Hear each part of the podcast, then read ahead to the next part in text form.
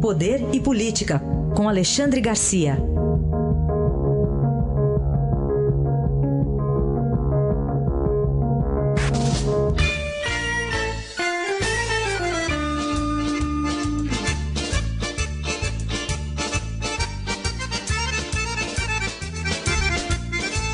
Isso é para dar as boas-vindas, viu, Alexandre? Te lembra alguma coisa? Bom dia. giorno, Alexandre. Buongiorno. Bom tê-lo de volta aqui, né? Com Tarantela, que você tanto apreciou. Mas fale aqui da nossa corrida presidencial aqui. Você foi, voltou, mudou o quê? Ah, mudou quase nada, né? Foi, foi só a desistência de Joaquim Barbosa, a única novidade, que para mim não é novidade, porque Joaquim Barbosa desistir não é novidade, já aconteceu isso. Ele tinha 15 anos de Supremo, depois de ter sido presidente do Supremo, ter, ter ganhado prêmios internacionais pela condução do, do julgamento do, do mensalão. Né? De repente desiste. Aos 60 anos de idade, ele poderia ficar até os 75 anos de idade. Desiste, ninguém ficou sabendo até hoje por quê. Né? E agora a mesma coisa. Aí, é, lança-se candidato, é lançado candidato, dá entrevistas gostosas e tal. Eu vi até um artigo aí, eu acho que foi no, no Estadão mesmo, né, dizendo que ele não quer ser candidato, ele quer ser presidente, porque candidato é ônus. Né? Tem que sair dando abraço em todo mundo, tem que se submeter a isso, se tem ou não tem apartamento em Miami, explicar, não sei o quê. É, e aí ele simplesmente desistiu essa foi, foi a grande novidade que eu encontrei na volta, né? embora tenha acompanhado aí pela rede social, mas era previsível. Ele, eu, eu tenho inclusive testemunha de pessoas que convivem com ele, que ele já vinha dizendo isso há muito tempo, que ia desistir. Né? Mas uh, os partidos aí estão uh, desesperadamente em busca de gente que não tenha desgaste por ter sido político ou por ter participado do próprio partido político. Né? É uma, uma tentativa de fuga, quando a, a fuga seria, a, a fuga honrosa seria vamos mudar política, vamos tornar os partidos verdadeiramente partidos com ideias, com doutrina, com ideologia. Né? Mas não, o partido hoje é só um rótulo fisiológico para receber a, a, as verbas públicas de uh, horário de televisão, de ajuda de, de fundo partidário, né? e, e também depois, fazendo o número, reivindicar cargos no governo. Infelizmente, assim é que são os partidos que hoje estão oferecendo candidatos à presidência da República.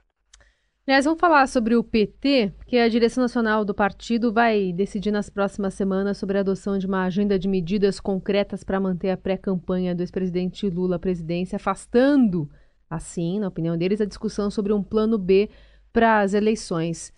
É, que alternativas o PT tem aí sobre a mesa com Lula na cadeia, hein, Alexandre? Pois é, o PT está vivendo um, um mito, né? um mito Lula. Né?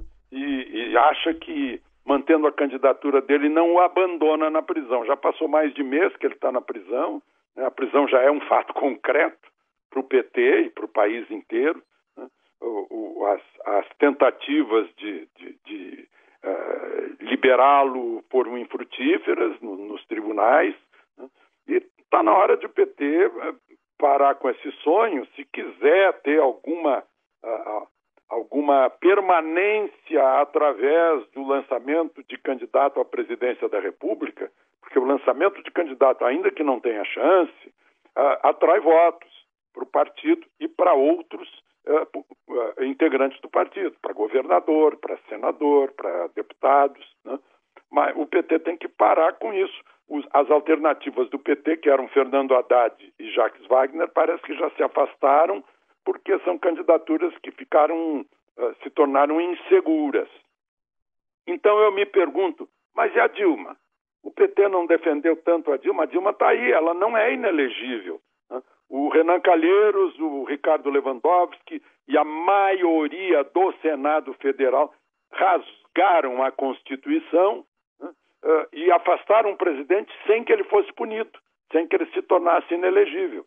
Dilma, nesse país em que se, se faz uma emenda à Constituição, emenda local, imediata, casuística, sem que haja dois turnos de 60% de deputados e 60% de senadores, foi o que fizeram, né?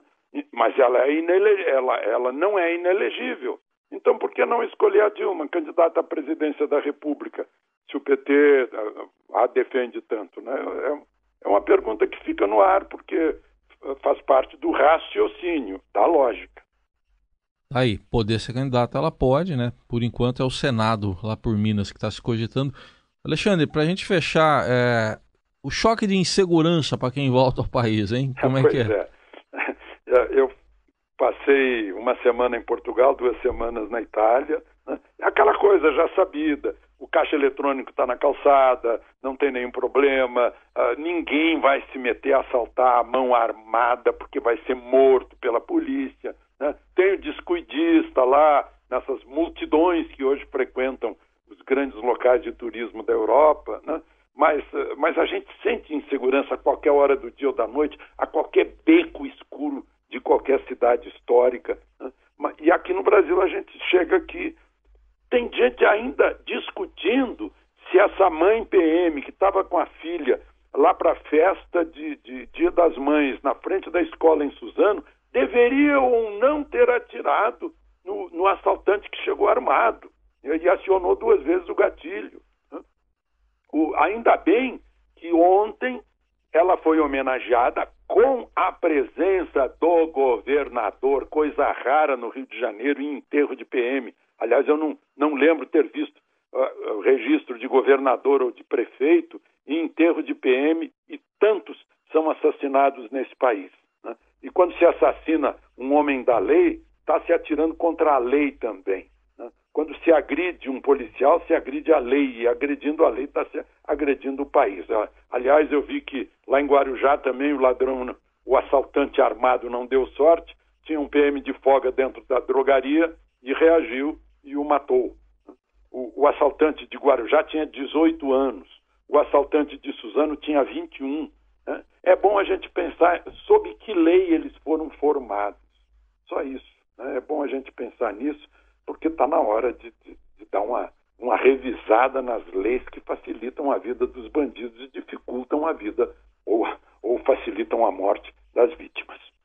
Aí, Alexandre Garcia de volta hoje ao Jornal Eldorado. Bom retorno mais uma vez. Até amanhã, Alexandre.